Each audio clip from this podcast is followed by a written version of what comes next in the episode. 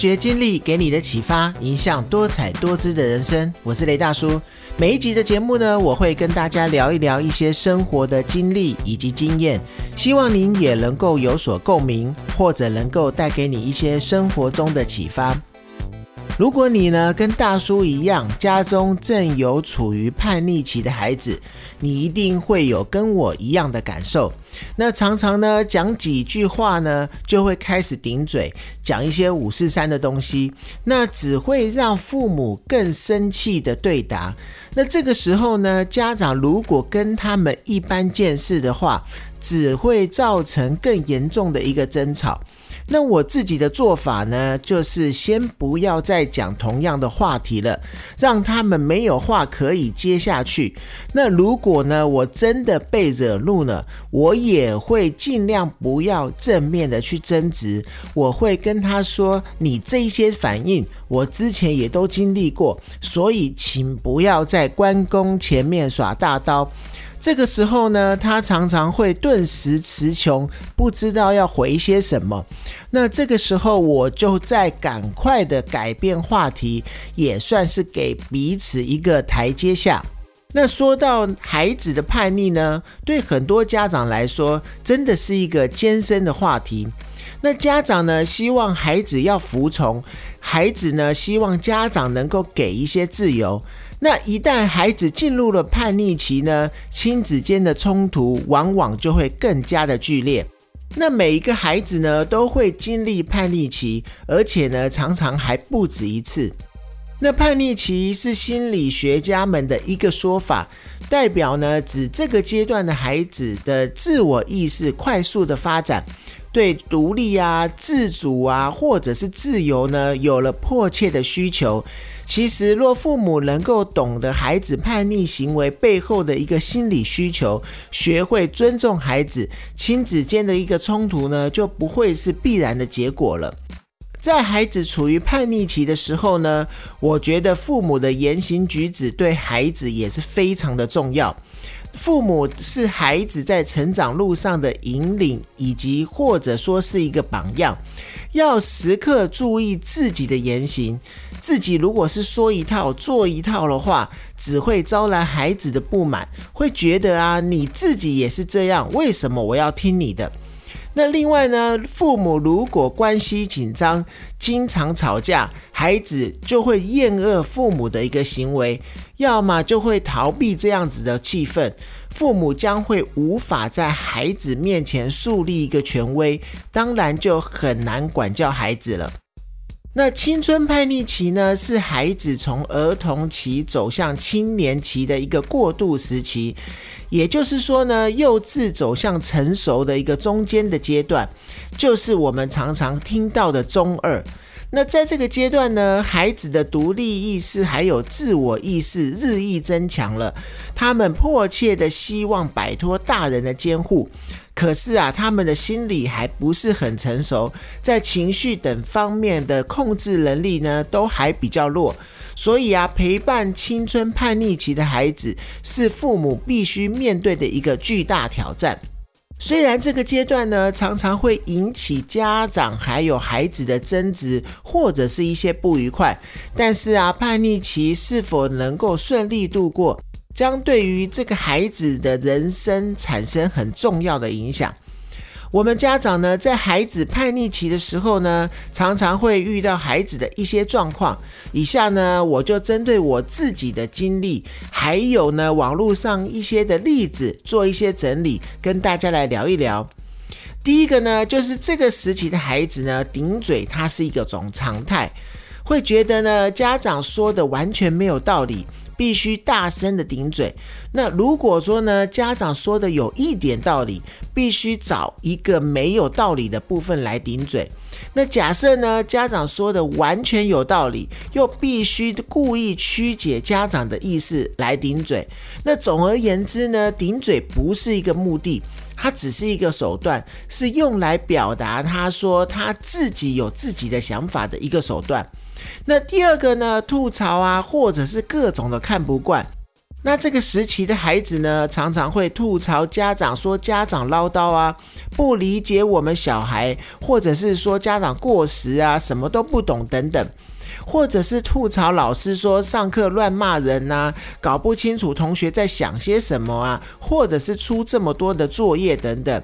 或者甚至会吐槽电视剧有什么撒狗血的剧情啊，或者是人物的造型怎么这么瞎，画面不好看呐，配乐很难听等等，吐槽各种的社会现象，比如说是司机和行人不遵守交通规则啊，或者是小摊贩乱摆摊等等，甚至吐槽同学玩手游都不会玩，害着他掉排名等等。吐槽啊，它只是一种批判的一个态度，要表达他的非凡，并证明呢自己已经像大人一样有自己的一个话语权了。那第三点呢，热衷于网络的一个流行语，那各种的网络流行语呢，都会过目不忘，顺手拈来，在口语中呢就运用自如，甚至啊会学同学呢或者是同才团体讲一些脏话。不过啊，在这个网络资讯爆炸的年代，这还真的是很难避免，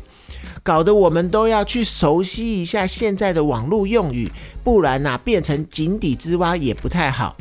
那孩子呢，说网络的流行语呢，是孩子表达我已经长大了，已经跟社会接轨的这个意思。那再来第四点，常会看到的就是不爱跟妈妈、爸爸出门，宁可在家中跟同学玩手游。那孩子在小的时候呢，不知道大家记不记得，他们都是爸爸妈妈的跟屁虫，跟去菜市场啊，跟去超级市场啊，跟去银行，或者跟去车站接人，去哪里都要跟着去。但是到了青春叛逆期的时候呢，常常他的眼中就只有同才团体，只有同学比较有趣，爸爸妈妈在一起就很无趣。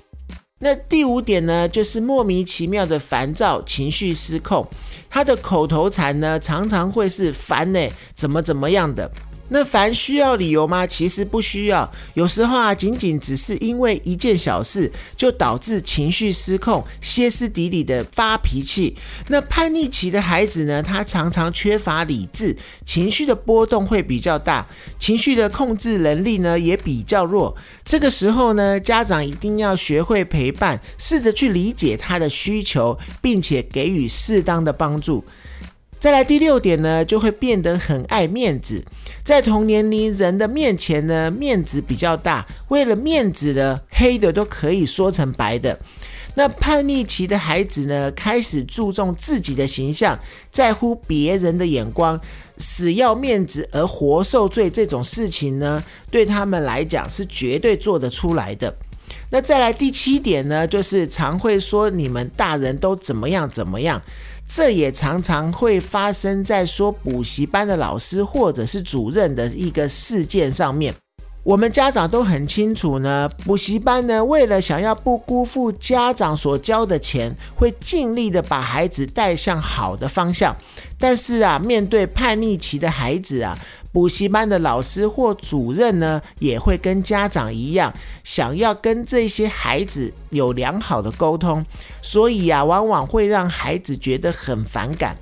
我很庆幸呢，我的两个孩子呢，都是愿意把学校或者是在补习班遇到的事情回家告诉我们。那所以呢，常常会听到他抱怨补习班主任，有时候呢，听听也还得先跟他同一阵线一下子，稍微数落一下主任，然后让他知道我们也是会对事，不是只是单纯的对人，那不是一昧的觉得他有问题。这样的话，他才会很乐意的去告诉我们很多的事情。对于孩子呢，我们家长除了信任，还有什么呢？我们要好好的做到。孩子们的坚实的后盾，用一句话来说呢，就是要跟孩子保持亲密而有沟通空间的一个亲子关系，将孩子啊当做是一个独立的个体，平等对待，支持孩子渴求的一个独立的尝试，在孩子失败时给予一个鼓励安慰，在孩子成功的时候呢，也给予肯定或者是表扬。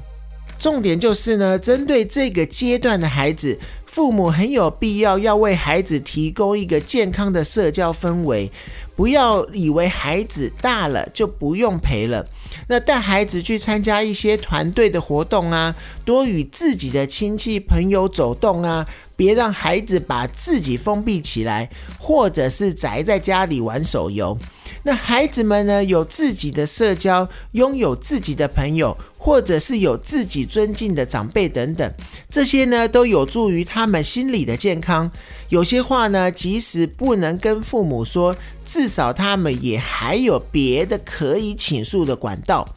同时呢，父亲的功能尤其显得重要。父亲最好是能够跟这个年龄的男孩做朋友。对你的孩子来说呢，要紧的不是如何说他、批评他、指点他，而是他信不信任你，在你的身上呢，他能否看到一个成熟、有责任的一个家长的样子。那总之呢，不同的时期的孩子有不同的困扰，对于他们的不听话、叛逆啊，父母要有清楚的认识。那下面一些专家学者原则性的一个提醒，更是很多父母容易疏忽的。那第一点呢，就是不当的教育方式更容易导致孩子反叛。孩子是成长中的一个个体，每天都会不断的发生着变化。那父母的教育方式呢，也要适时的做一些调整，一定不可以因为孩子与自己的想法相左，而强行要求孩子按照自己的一些想法去做。那这样子做呢，实际上是漠视了孩子真正的需求，不利于孩子的一个健康的成长。那再来第二点呢，就是教育孩子不能采取高压的政策，更不能讽刺或者是挖苦孩子，要学会欣赏自己的孩子，肯定还有鼓励孩子的进步以及努力。有研究指出呢，用低声细语的方式教育孩子，能够获得更好的一个效果。那再来第三点呢，对于不同叛逆期的孩子，父母需区别对待对较小的孩子。可通过转移注意力啊，给予选择啊这些方式来引导。对于较大的孩子呢，可以通过讲道理呀，或是正面引导的肯定的方式来引导。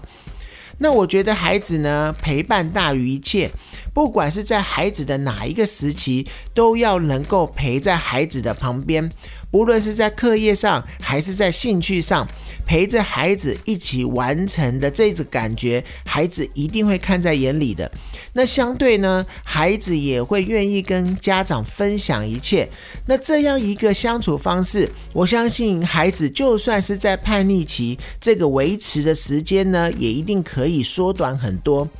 那今天的节目呢，就到这边。如果你有任何的问题或想要分享的，也欢迎您在 Apple Podcast 下面留言，并且给我五星鼓励。